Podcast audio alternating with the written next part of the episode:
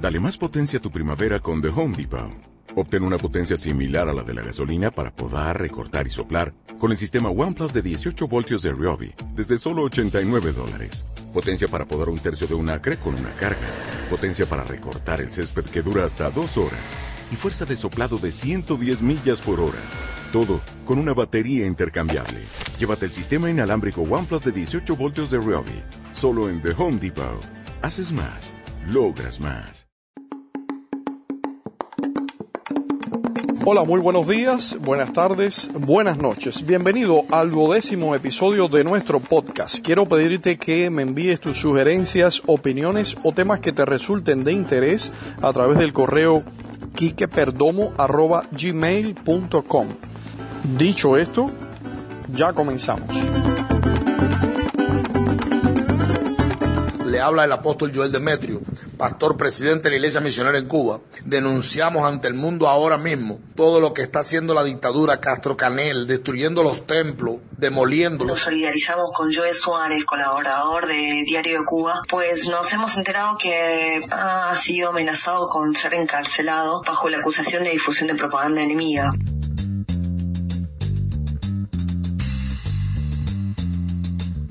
Bueno, escuchaste algunos ejemplos recientes de las violaciones a las libertades religiosas en Cuba, país que ha sido incluido en la lista de vigilancia especial del Departamento de Estado. El 21 de abril del año 2021, la Comisión de Libertad Religiosa Internacional de los Estados Unidos ha dado a conocer su informe anual en el que menciona a la isla entre las 12 naciones que prosiguen estas prácticas. La Oficina de Asuntos Religiosos, dice el texto, prosigue con la represiva aplicación de restricciones y arbitrariedades. La más reciente fue presionar a la Iglesia Católica para que al sacerdote Alberto Reyes le fuera prohibida la publicación de sus crónicas del noroeste. Yo veo un pueblo cansado de este estéril espíritu de revolución de un absurdo resistir y vencer, de hacer más con menos, de batallas de ideas, de aquí no se rinde nadie, de socialismo, muerte e incluso cansados de patria o muerte.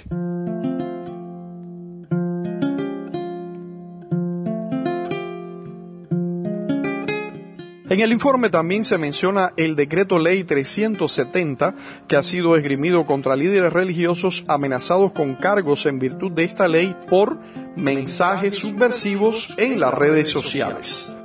Otros religiosos han sido víctimas de intimidaciones, amenazas y vigilancia.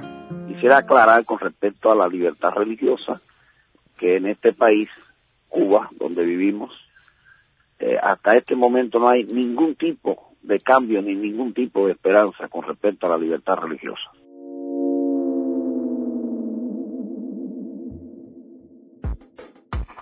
El pastor evangélico Alain Toledano Valiente del movimiento apostólico ha sido víctima junto a su familia de arrestos, amenazas y hostigamiento. En octubre del año 2020 Toledano fue detenido por la seguridad del Estado mientras transmitía en directo la demolición de su iglesia en Santiago de Cuba. Miren muchachos, miren todo aquí. Aquí está todo. Ahí está parte de la iglesia, este es el lugar estas son las personas que están eh, pendientes a lo que está sucediendo. Estamos en el lugar y este es el templo, el cual el lugar de la demolición está aquí. Allá adentro están todos los represores.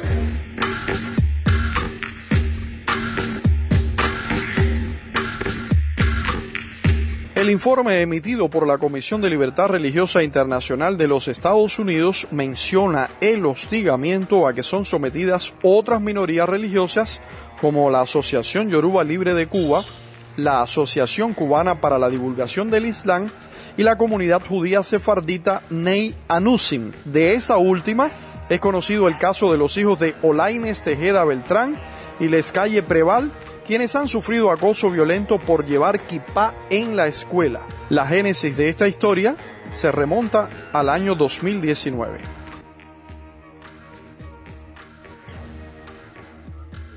Desde que comenzó el curso escolar, mi hijo entró ahí al turno de educación física, estaba practicando fútbol con un niño y de buenas a primeras por la espalda, adolescentes de su propio grupo, liderado por el hijo de un oficial de la PNR, agreden a mi hijo, lo primero que le hacen es quitarle la equipa, la tiran contra el piso y arremeten contra él a pata y piñazo. Están utilizando a los mismos estudiantes, a los hijos de los militantes, a los hijos de los dirigentes de este país para hacer golpizas contra las personas que simplemente somos diferentes.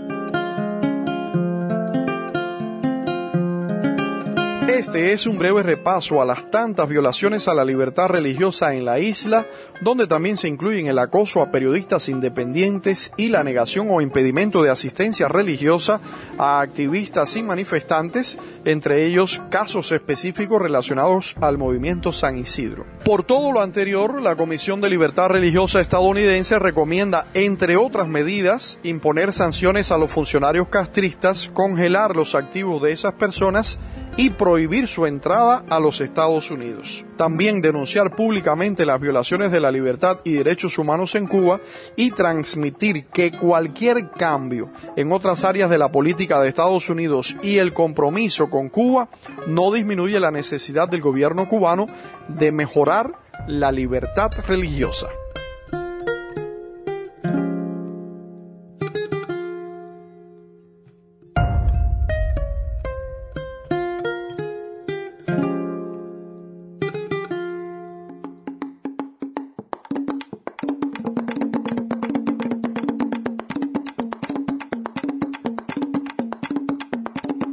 Este ha sido nuestro tema de hoy en el episodio número 12 de nuestro podcast. Yo soy Quique Perdomo y te invito a que regreses en un próximo encuentro.